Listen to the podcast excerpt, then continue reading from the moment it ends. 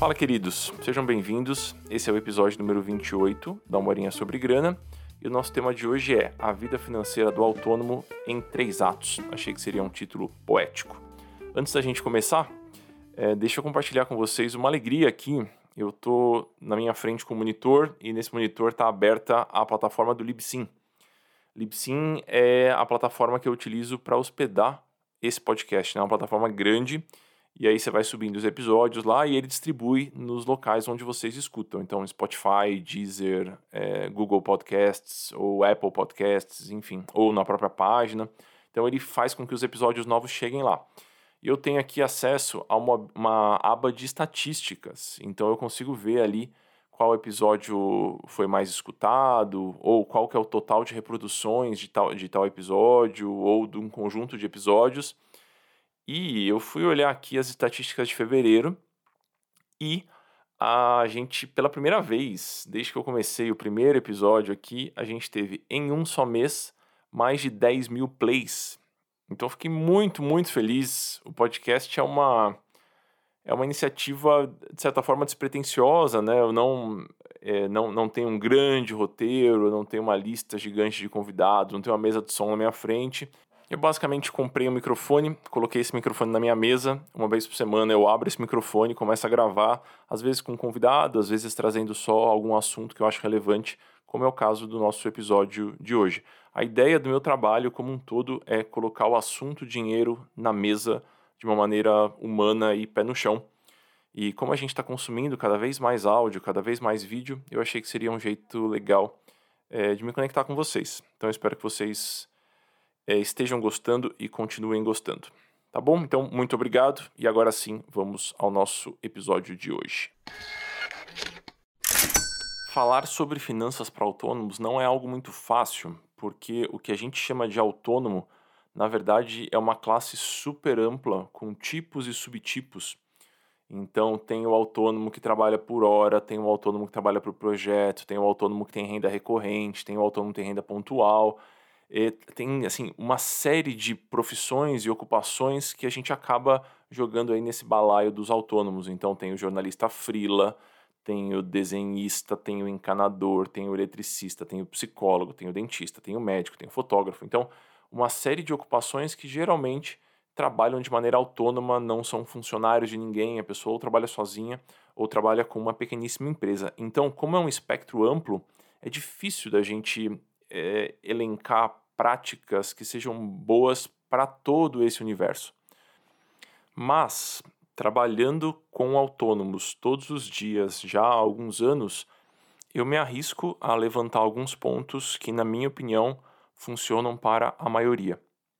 Então, dentro do programa, claro, a gente conduz com muito mais detalhe e a gente consegue dar clareza para o profissional é, acerca de uma série de questões com as quais ele vai ter que lidar. Então, se ele trabalha com, com renda recorrente ou renda pontual, se ele faz orçamentação ou se ele tem preço fechado, tem uma série de categorizações, mas hoje eu gostaria de focar numa espécie de análise de maturidade financeira. Então, eu vou explicar para vocês três momentos nos quais eu acredito que a maior parte dos autônomos se encontra. Então, ou o autônomo está no momento 1, ou no momento 2, ou no momento 3. É o que eu chamo de atos no título desse podcast, que eu achei que ficava mais bonito na hora de, de divulgar por aí. Mas basicamente são três momentos e eu acredito que a maior parte dos autônomos se encontra em algum desses momentos. Eu vou descrever cada um deles e eu vou te fazer um convite. Se você é autônomo, tenta identificar em qual desses momentos você se encontra hoje e eu vou dar algumas dicas de como você pode avançar de um momento para o outro, porque, como vocês vão perceber, o momento 3 ele é muito favorável. Então, se você consegue chegar nesse momento 3, a sua vida acaba ficando muito mais fácil. Então, mesmo que, que dê um pouquinho de trabalho, eu realmente recomendo que você pondere com muito carinho se não faz sentido tentar avançar nessa direção. Não é uma regra, não funciona para todo mundo. Como eu disse, o espectro de autônomos é super amplo, mas eu recomendo que você pelo menos deixe esse assunto no radar. Vamos lá. O primeiro momento é o que eu chamo de caos completo. Então veja, o autônomo ou ele procurou ser um autônomo, ele tinha como objetivo ser um autônomo, ou ele foi arremessado na vida autônomo, autônoma por conta de uma impossibilidade de seguir funcionário de algum lugar ou de buscar emprego. Então ele começou a trabalhar como autônomo. Vamos pegar como exemplo aqui uh, um arquiteto. Então, um arquiteto que era funcionário de um escritório grande e aí agora ele começou a fazer os projetos dele por conta, começou a divulgar o trabalho dele por aí. É, fez o primeiro trabalho, recebeu a grana desse primeiro trabalho na conta pessoa física. Aí ele pegou esse dinheiro que ele recebeu do trabalho, aí ele foi na padaria, comprou 300 gramas de mussarela e quatro pãezinhos, aí ele saiu de lá, foi para casa, lembrou que a conta de luz estava quase vencendo, aí ele pegou esse dinheiro e pagou a conta de luz da casa dele também. É, e aí no dia seguinte ele estava meio sem trabalho, então ele foi fazer uma prospecçãozinha no Instagram, ele resolveu patrocinar um post, aí ele pagou o patrocínio desse post com a conta pessoal também, começou a receber de outro trabalho, conseguiu fechar outro trabalho, né? Recebeu desse outro trabalho, aí pagou o aluguel com o dinheiro que chegou, e tudo isso está acontecendo num lugar só, que é a conta bancária pessoa física que ele já tinha. Então vamos lá, ele começou a receber dinheiro de diversas fontes, tudo caía na mesma conta. Se eu perguntar para esse arquiteto, então, João, é, quanto que você recebe por mês? Aí ele vai falar, Amuri, não faço a menor ideia. E se eu perguntar para ele assim, quanto você gasta por mês na sua casa mesmo, né, com as contas da casa? Ele, porra, Amuri, não faço a menor ideia. E eu pergunto quanto que você gasta de ferramenta, né? Porque eu imagino que você deve usar algum software para poder desenhar os projetos que você desenha. Ele vai falar que não tem a menor ideia. Se daqui a 12 meses eu perguntar quanto que a sua empresa faturou, ele vai perguntar empresa? Você quer dizer eu? Quanto que eu faturei nos últimos 12 meses? Não sei, Amuri. Então, é um momento no qual o autônomo está completamente perdido em dois sentidos. Na logística bancária, porque tudo acontece na conta bancária pessoa física, e também é, na no traquejo, na malícia que ele tem com relação aos próprios números, no conhecimento que ele tem sobre os próprios números. Então ele não faz ideia de quanto que ele ganha nem de quanto que ele gasta. Então ele está completamente no escuro. É uma posição muito desconfortável porque parece que você está sempre chutando a bola e correndo atrás. Então você nunca sabe muito bem o que você deve mirar porque você não sabe quanto que entra, você não sabe quanto que sai, você não sabe quanto que você precisa então acaba ficando tudo muito confuso. É uma posição é, super exaustiva e é muito comum que surjam coisas do tipo: Amor, eu queria tirar férias porque eu estou exausto. Estando nesse momento 1 um, é realmente bem difícil, porque você não sabe se o dinheiro vai sobrar ou se não vai, se você pode ficar um tempo sem faturar ou se você não pode. Muitas vezes a métrica que o profissional que está nesse momento 1 um utiliza para saber se a vida financeira está mais ou menos em dia ou não é se as contas estão pagas. Então, se tem boleto vencido, ele está chateado e fala: putz, eu preciso fazer alguma coisa aqui, eu preciso divulgar mais meu trabalho, eu preciso cobrar mais caro, enfim, tem que fazer alguma coisa. É, e se não, tá, não tem boleto vencido, ele fala: beleza, vamos que vamos, tá tudo certo, tudo seguindo, continuemos porque a vida é essa. Então, é um momento de caos, é, é um momento que rapidamente as pessoas percebem que não é muito sustentável. Então, geralmente esse profissional inveja as pessoas que têm um pouquinho mais de previsibilidade, um pouquinho mais de organização. Só que o autônomo geralmente está tão enfiado, mas tão enfiado em todos os aspectos e todos os pratinhos que ele tem que equilibrar, que ele nem vislumbra a possibilidade de fazer algo minimamente diferente. Então ele está tão envolvido, são tantas coisas para manejar, que ele acaba achando que, bom, é assim mesmo, né? Eu tenho uma conta bancária, eu vou cobrando o que eu acho que dá para cobrar, o que o público quer pagar, ou o que meus colegas cobram, e aí, eventualmente, eu vou seguindo a vida e pagando as minhas contas. Esse é o momento 1, um, extremamente desagradável, e existe aqui uma confusão sobre os números e não existe aqui nenhuma separação bancária. Momento número 1. Um. Momento número dois, a gente ainda não conseguiu separar essas vidas financeiras, a vida financeira PJ e a vida financeira PF.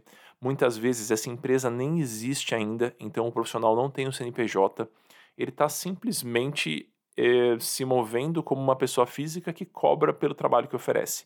Mas aqui nesse segundo momento, ele já sentou a bunda na cadeira, começou a rabiscar os próprios números, ele já analisou os extratos que ele teve no banco, né, nos últimos anos ou nos últimos meses, ele já tem uma certa clareza de quanto que entra e quanto que sai. Então vejam, ele não separou as vidas financeiras ainda, mas ele já tem muita clareza, ele já consegue responder perguntas do tipo: "Ah, quanto que você fatura em média? Qual que é seu mês mais forte? Qual que é seu mês mais fraco?" Então já existe aqui uma certa maturidade, perdão, maturidade financeira. Então ainda não é algo muito estruturado, mas se eu perguntar para esse profissional, então quanto custa a, a sua vida pessoal? Então, sem contar as despesas que a empresa ou que a sua atividade profissional te dá, quanto custa a sua vida pessoal? Ele já consegue me dar um número. Talvez não seja um número tão preciso, um número tão redondinho, mas ele já consegue me dar um número. Se eu perguntar para ele, cara, quanto que você tem que faturar para conseguir bancar a sua vida, para conseguir seguir da maneira que você já vem é, caminhando até aqui? Ele sabe me dar um número. Então ele consegue me falar, cara, se eu faturar mais ou menos uns 5 mil por mês, ou uns 4 mil por mês, eu consigo pagar todas as minhas contas, as da empresa e as contas pessoais. Se eu colocar o extrato da conta bancária dele, da única conta bancária que ele tem na frente dele, e pedir para ele circular em azul o que é despesa da empresa e o que é despesa pessoal, ele já consegue fazer. Então, ele já tem uma clareza, já é um momento infinitamente mais confortável do que o momento 1 ele ainda não consegue fazer projeções mais arrojadas, ele ainda não consegue fazer planejamento de férias, planejamento de 13 terceiro, se for o caso. Contabilmente, a maior parte dos profissionais está meio bagunçada, então não está emitindo nota, ou emite nota sim, emite nota não, então está tudo meio, meio bagunçado ainda, mas ele já tem os números mais ou menos na mão. Eu ressalto bastante esse momento 1 e momento 2, porque a transição do 1 para o 2 é muito simples. Então você não precisa ter um faturamento gigante, você não precisa ser um mago das planilhas do Excel. Com um pouquinho de esforço e uma folha de sulfite e uma caneta, você resolve essa história. Então você já consegue avançar um pouquinho nos seus números, na compreensão acerca dos seus números, e com isso você avança para esse momento 2 que já te permite um certo respiro. É muito melhor do que o momento 1. Um. Então, se eu tivesse que elencar algumas perguntas é, que a, a, o profissional que está no momento 2 deveria conseguir responder, eu elencaria essas aqui. Ó. Quanto você fatura em média? Qual é o seu mês forte? Qual é o seu mês mais fraco? O seu negócio sofre muita sazonalidade? Então tem épocas muito boas e épocas muito ruins? Se sim, qual que é essa sazonalidade? Oscila muito? Então, se a sua média de recebíveis, que é um valor que ele também tem que saber, se a sua média de recebíveis é 4 mil, no mês mais forte, quanto que é? E no mês mais fraco, quanto que é? Varia muito desse ponto central, que é a sua média, que são os 4 mil, ou não? Então, uma vez que ele já consegue é, responder esse tipo de pergunta, a gente já consegue falar, bom, ele já tem uma certa clareza, a gente já pode pensar se é viável ou não avançar para o terceiro momento. Uma outra pergunta importante também, muitas vezes o autônomo oferece serviços muito diversos. Então, pegar o exemplo de um fotógrafo. O fotógrafo, ele fotografa casamento, ele fotografa recém-nascido, ele faz retrato de família, e são valores diferentes por motivos óbvios, né? Então, é, em média, quanto que ele recebe? Qual que é o ticket médio da diária desse fotógrafo? Ou qual que é o ticket médio de cada projeto que esse fotógrafo é, oferece, protagoniza? A mesma coisa para um web designer, por exemplo. Então, às vezes, a gente contrata um web designer para fazer um pedacinho do site, um logotipo, ou alguma coisa assim, uma diagramação. E às vezes a gente fala: olha, não tem o site e eu quero que você faça tudo. Então, são projetos de tamanhos muito diversos. E nesse momento 2, o autônomo já consegue identificar qual é o ticket médio, né? E com isso ele começa a fazer projeções muito melhores. No momento 3, as coisas ficam imensamente mais interessantes e maduras. Então, nesse momento 3, a gente tem uma separação claríssima do que é vida financeira pessoal e do que é vida financeira profissional, o que é PJ e o que é PF. E essa separação, ela se reflete na estrutura bancária que a gente utiliza. Então, nesse momento 3, você já tem o CNPJ aberto e você já tem uma conta bancária que é da sua empresa, que está atrelada a esse CNPJ. E aí, tudo que você recebe dos seus clientes, das pessoas para quem você presta serviço, cai nessa conta PJ. E todas as despesas que você tem, que são conectadas com a sua empresa, saem dessa conta PJ também. Então, se você é um psicólogo e você aluga a sala, o pagamento do aluguel da sua sala vai sair dessa conta PJ. Ah, Muri, mas é tudo dinheiro meu, não é? É tudo dinheiro seu, médio, médio. Vamos dar um passo para trás aqui. Uma parte é dinheiro da sua empresa, a empresa é sua, a empresa é sua, mas o dinheiro é dessa empresa, não é da sua entidade pessoa física. Essa separação tem que ficar muito clara para vocês. Então, as despesas da pessoa jurídica vão sair dessa conta pessoa jurídica. Ah, Muri, mas isso foi no cartão de se for no cartão de crédito? Tá tudo bem. Você vai ter um cartão de crédito na sua pessoa jurídica. E a fatura desse cartão de crédito, quem vai pagar é a pessoa jurídica. Neste momento, a gente consegue introduzir alguns conceitos muito maravilhosos na vida financeira do autônomo. Um deles é o conceito de salário. Porra, Muri, rodei, rodei, rodei, saí do CLT, saí da, da vida assalariada e tô voltando para o conceito de salário? Sim, Sim, a gente adora uma previsibilidade, pessoal. A gente pode gostar da vida louca no final de semana, numa festa, ou, enfim, quando a gente está querendo se gabar para alguém. Mas em termos de vida financeira, rotina é uma coisa maravilhosa, traz uma paz de espírito. E aí, um jeito da gente introduzir rotina nessa vida financeira de autônomo é introduzindo o conceito de salário. Como é que vai funcionar isso aqui? Não é, é parece elementar, mas na hora de implementar é complicado, então me acompanhem aqui você vai trabalhar para 20 ou 30 clientes. Vamos supor que você é um psicólogo, né? Então você está com a agenda cheia, você está recebendo desses clientes na pessoa jurídica. Então o cliente vai lá, faz uma sessão, te paga, o dinheiro cai na conta PJ. Uma vez por mês ou duas vezes por mês, você vai fazer uma transferência da conta PJ para a conta PF. Então vamos lá. Você recebeu 200 reais por conta de um serviço que você fez. Esse dinheiro você pode usar para ir na padaria? Não, você não pode usar para ir na padaria. Esse dinheiro vai para sua conta PJ e numa data pré-determinada você vai fazer uma transferência da conta PJ para a conta PF. Putz, amor, é uma transferência é, minha para mim mesmo. Sim, ela é, mas acredite em mim, isso vai facilitar muitíssimo a sua vida financeira. Então, uma vez por mês, você vai transferir o valor que você julga que é viável é, atendendo dois fatores, dois pontos aqui. O primeiro, um valor que dê conta de bancar suas despesas na pessoa física. Então você precisa conseguir pagar seu aluguel, pagar suas contas do mês. O segundo ponto, tem que ser um valor que não vai destruir o caixa da sua empresa. Porque além do conceito de salário, a gente vai introduzir aqui também, e essa parte é difícil de, de compreender para quem não está muito familiarizado com os termos, a gente vai introduzir aqui um conceito de fluxo de caixa. Então, olha que coisa maravilhosa. Vamos supor que você teve um mês muito, muito bom. E aí na sua conta PJ entraram 7 mil reais. E você já tinha acordado que o salário que você ia transferir para você mesmo, para sua conta pessoa física, todos os meses, seria de 5 mil reais. O que, que vai acontecer com esses 2 mil reais de sobra? Né? Além de bancar as contas da pessoa jurídica que caem na conta bancária pessoa jurídica, esse valor vai ficar quietinho na sua conta PJ. Por quê? Porque meses ruins virão. Essa é uma certeza da nossa vida, pessoal. Então, num mês ruim, em que você conseguir faturar, por exemplo, 3.500, essa sobra que você conseguiu cultivar nos meses bons vai garantir que nesses meses ruins você tenha ali o seu salário de 4 mil reais, que é o que você viu, que é o que você analisou que seria factível para a empresa te pagar e para a pessoa física receber. Então percebam que é uma mecânica bem diferente, né? A gente para de atrelar o nosso estilo de vida pessoa física ao faturamento da PJ mensal. Porque às vezes a gente tem um mês ruim na empresa, mas as contas continuam caindo na pessoa física, pessoal. Não dá para você falar para o dono da sua casa, né, o proprietário, falar então, não faturei bem, tive uma sazonalidade na minha vida PJ aqui, então eu vou atrasar meu aluguel. É provável que ele fale, beleza, vai pagar juros, né, em cima desse atraso.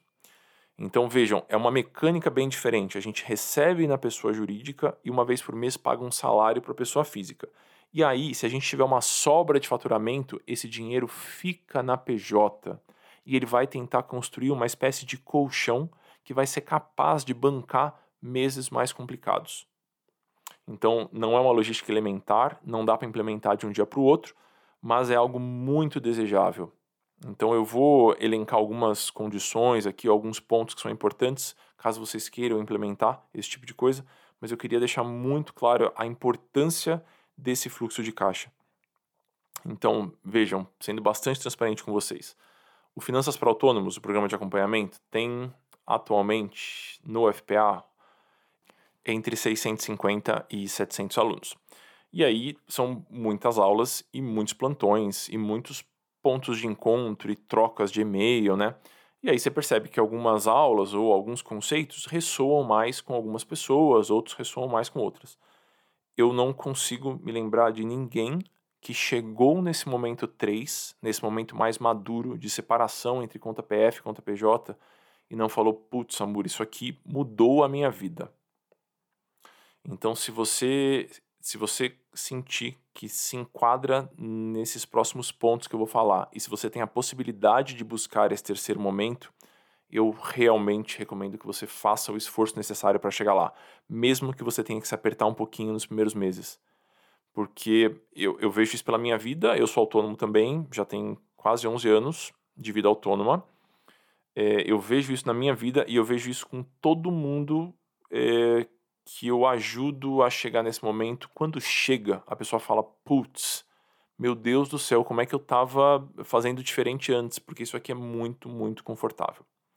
Antes de eu elencar um pouquinho dessa, dessas, desses pontos importantes, caso vocês queiram avançar até o terceiro momento, é, deixa eu comentar uma coisinha aqui importante sobre fluxo de caixa. Só para vocês entenderem como é que as coisas se conectam, né? Então, eu implementei o conceito de salário, tem um fluxo de caixa, a ideia é que esse fluxo seja capaz de suportar meses de faturamento ruim. Então, ah, eu preciso de mil reais para pagar as despesas da empresa e eu tiro um salário de quatro mil reais para mim. Então, eu vou tentar ter uma reserva na empresa de 20 mil reais. Então, dá mais ou menos quatro meses de despesas só para eu ter mais conforto. O que, que vai acontecer no cenário maravilhoso em que você acaba acumulando mais de 20 mil reais. Você vai fazer uma escolha. Então, ah, eu tenho na verdade 30, mas eu preciso de 20 para fluxo de caixa só porque, enfim, 20 está bom, já me deixa confortável. Esse valor sobressalente, esse valor que ultrapassa o valor que você determinou como valor factível para fluxo de caixa, ou você vai investir na sua empresa, então você vai trocar o seu computador, ou comprar uma webcam mais bacana, ou comprar um microfone. Estou falando das coisas que eu acabo fazendo por aqui porque eu gosto muito de tecnologia. É, ou então, pessoal, vocês vão sacar no formato de bônus para vocês. Então, eu vejo muitos autônomos que se organizam da seguinte forma: eles tiram um salário que é mais enxuto. Então, ah, eu preciso de 3,5 para pagar minhas contas de casa. É, e eu vou tirar um salário de 4, que tem uma gordurinha ali um pouquinho, uma gordurinha pequena, né, de 10, 15%, porque o que eu vou guardar de dinheiro vai ser o que eu tirar de bônus da empresa. Então é o valor que eu vou constatar que está na conta da empresa a cada X meses e que excede o mínimo de fluxo de caixa que eu quero ter. Então, na prática, funcionaria assim: ó, a cada três meses eu vou dar uma boa olhada na conta da empresa, eu vou tentar projetar alguns números ali, e o que tiver excedendo o valor que eu determinei como fluxo de caixa, eu vou sacar como bônus. E aí eu vou poder fazer meus investimentos, vou poder, enfim, gastar do jeito que eu achar que tem que gastar. Então, as coisas se conectam nessa dessa forma, né? Você pode ter ali um valor que você saca todo mês, né? O valor de salário mais enxuto, sabendo que de, a cada X meses você vai conseguir sacar um valor de bônus. Retomando um pouquinho aqui então, eu expliquei para vocês três momentos financeiros e quais são os conceitos atrelados a cada um desses três momentos. A transição do momento 1 um para o momento 2 ela é muito fácil então não depende de ter um faturamento alto, não depende de ter uma grande estrutura, não depende de saber mexer no Excel, ela é simplesmente você sentar a bunda na cadeira e rabiscar um pouquinho seus números. Tem muito, muito, muito material gratuito para autônomos no meu site. Então, se você quiser entrar em amuri.com.br, lá em cima tem especiais e depois finanças para autônomos. Então, dê uma olhadinha por lá, acompanhe um pouquinho aquele fluxo e eu explico esse processo de avanço nesses momentos no Finanças para Autônomos, meu livro, que está sempre em promoção na Amazon, deve custar 15, 18 reais, alguma coisa assim. Então, é algo bem acessível. Então, a transição do 1 para o 2, fácil de fazer, depende só de um pouquinho de boa vontade e de botar os números no papel. Mas a transição mais benéfica, na minha opinião, é do momento 2 para o momento 3. E essa transição é menos elementar de ser feita porque necessariamente você precisa ter uma folga no seu fluxo de caixa. Então, se você está faturando 5 e você precisa de 5 para pagar as suas contas e as contas da empresa, você não vai conseguir fazer essa transição. Por quê? Vejam o que vai acontecer. Você vai separar ali a, as, as contas bancárias, né? Então, você vai ter a conta PF e a conta PJ, e aí você vai começar todo feliz é, a implementar o seu conceito de salário. Mas vai chegar no dia 15, seu aluguel vai estar vencendo e na conta da empresa ainda não tem o valor do seu salário. Então você vai poder tirar o salário só no dia 30. Mas se o aluguel vence no dia 15, o que, que você vai fazer? Você vai dar uma roubadinha no dinheiro da empresa e vai fazer uma transferenciazinha inocente antes do data do salário, porque você precisa do dinheiro e é muito justo que você pegue da empresa. Quando a gente começa a roubar da empresa, é sinal que a gente ainda não está no ponto, talvez, de efetuar essa movimentação, de amadurecer dessa forma. Então talvez a gente tenha que voltar um pouquinho para a prancheta e replanejar o nosso modelo de negócio, a nossa precificação, a nossa vida financeira. Então, essa migração do momento 2 para o momento 3, ela funciona de maneira mais tranquila quando você já se sente capaz de acumular um tiquinho de caixa na conta PJ. Do tipo, eu vivo bem com um salário de 4 mil, mas eu percebo que eu consigo faturar 6 ou 7 na PJ todos os meses, sem grandes oscilações. Ou então, eu ainda não consigo faturar com sobras, mas eu tenho aqui uma grana que eu estou disposta a colocar na conta da empresa e considerar que é caixa da empresa, para eu já começar com um respiro. Então, ou você tem o potencial de faturar mais do que você precisa tirar como salário, ou você precisa colocar uma grana no caixa da empresa para poder dar o start nesse momento é, de contas mais apartadas, de vidas financeiras mais apartadas. Essa é uma limitação que é fácil de explicar e difícil de resolver, né? Porque você precisa faturar mais para conseguir fazer isso, precisa ter uma sobra de caixa para conseguir fazer essa separação. Se você tiver condições e privilégios de enxugar a sua vida por algum tempo, é, em prol de chegar nesse momento em que você consegue ter uma sobra de caixa e, por consequência, separar os fluxos financeiros, eu realmente recomendo. Então, eu já acompanhei, eh, se, se não centenas, dezenas de pessoas que fizeram exatamente esse movimento. Então, alunos do Finanças para Autônomos ou clientes, da época que eu atendi individualmente, que fizeram essa migração e eu não, não, não sei de ninguém que se arrependeu.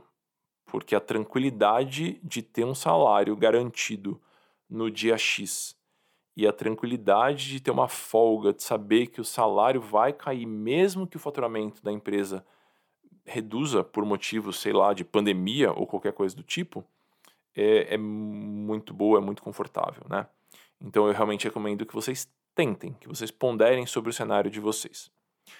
Além disso, esse terceiro momento permite que a gente faça planos um pouquinho mais ousados, do tipo, eu vou ter décimo terceiro, então, como é que a gente planeja isso? Bom, todo mês eu sei que eu preciso provisionar em algum local da minha estrutura PJ um dinheiro que vai bancar um salário extra no mês de dezembro ou no mês de novembro, quando você for receber salário extra.